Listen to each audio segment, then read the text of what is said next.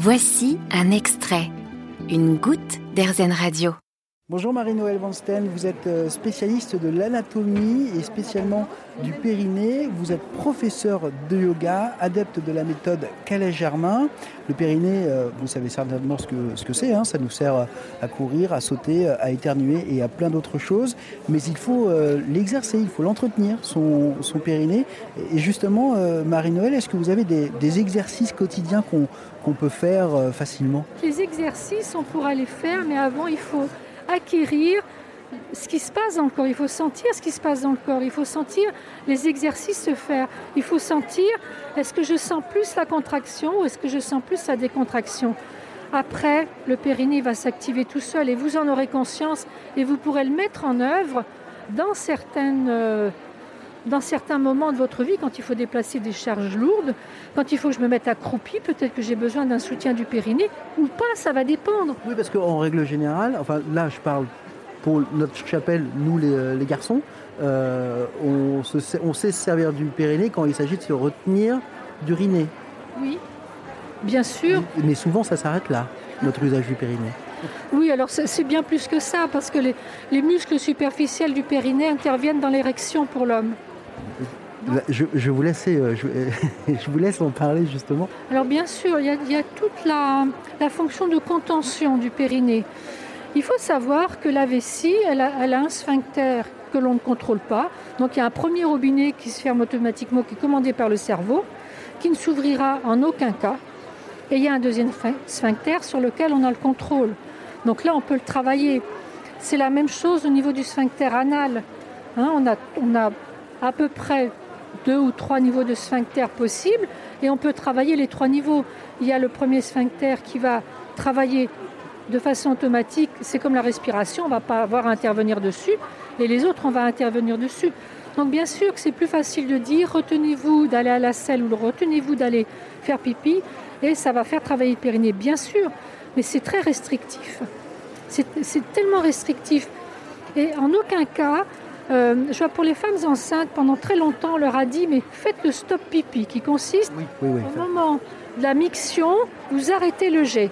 Alors d'une part, pour être sûr que le périnée serait très très efficient, on se dirait ben, il faudrait plutôt arrêter le jet au début de miction, ce qui est impossible, hein, parce que là, y a le, le flux mictionnel est tellement puissant qu'on ne peut pas l'arrêter comme ça.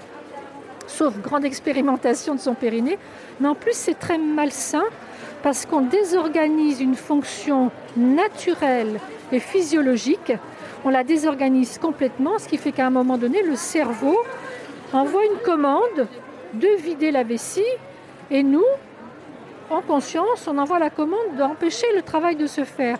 Ce qui fait qu'au fil des années, on peut avoir un système urinaire qui est complètement... Il ne sait plus où il en est. Mais voilà, qui est à l'ouest, hein, si je peux dire. C'est une meilleure connaissance et du coup, c'est une meilleure écoute du corps. C'est ça, c'est une meilleure écoute du corps. Et on en revient à la posture. Si la posture n'est pas bonne, alors je dis souvent un exemple qui n'est pas très heureux, c'est comme d'aller chez le dentiste sans se brosser les dents. Hein, donc si on est toujours avachi dans le canapé, autant homme que femme, c'est pas bon pour le périnée. C'est pas bon pour le dos. Alors là, mille fois, mille fois pour le dos, c'est pas bon, mais pour le périnée non plus, et pour le ventre non plus. Et c'est comme la posture aux toilettes qu'on n'en parle pas, mais quand euh, pour aller aux toilettes, pour faire la grosse commission, euh, la posture qu'on a habituellement, les pieds sur le sol euh, et assis, elle n'est pas bonne non plus. Et j'imagine que ça rejoint pour, pour les mêmes raisons. En fait, ce qui se passe, on est la position naturelle humaine, la position anatomique de l'excrétion des selles et de la miction, c'est d'être accroupi. C'est d'être accroupi au sol. Donc nous, nous connaissons le siège des toilettes depuis euh, très longtemps. Euh, les gens qui l'ont inventé, c'est très bien à l'époque. On sait maintenant que ce n'est pas, on n'est pas dans une position facilitante. Parce que le fait d'être accroupi, au moment de l'excrétion, en plus, il y a un mouvement naturel qui se fait au niveau du sacrum, la partie arrière du bassin. Le sacrum, il y a une légère mobilité. Le coccyx a une mobilité. Tout ça, ça va contribuer hein, à l'excrétion des selles. Donc après, alors... Euh, on peut mettre un petit tabouret sous les pieds Oui, on peut mettre un tabouret sous les pieds. Oui et non, je crois qu'il faut que chacun... Ce qui peut être intéressant, alors il y en a qui le font. Euh, je, moi, je suis pas à l'aise avec le tabouret sous les pieds, je, trouve que c'est vraiment à chacun d'expérimenter ce qui lui va bien. L'idéal, ce serait des toilettes à la turque. Donc, hein, il y avait ça. Mais également, on peut bouger quand on est, comme on peut bouger son bassin quand on est euh, sur une chaise, on peut bouger son bassin quand on est aux toilettes, on peut rouler le bassin vers l'arrière et rouler le bassin vers l'avant. Ça va redonner de la mobilité au bassin, ça va redonner de la mobilité au viscère. Peut-être que ça va vous aider à vous détendre. Parce qu'en fait, pourquoi on se pose beaucoup de questions? C'est parce que souvent les selles sont dures, les selles sont constipées. Il n'y a pas besoin de pousser si on a une mobilité globale de sa masse viscérale avec le massage que permet les abdominaux, le massage que permet le mouvement, le massage de la masse viscérale qui est fait quand on marche, quand on parle, quand on voilà, dans tous les gestes de la vie quotidienne. Normalement, c'est fluide et même au moment d'aller aux toilettes. Donc je vois pas spécialement d'exercice particulier à faire quand on est là. Il y a un exercice à faire, c'est de se détendre.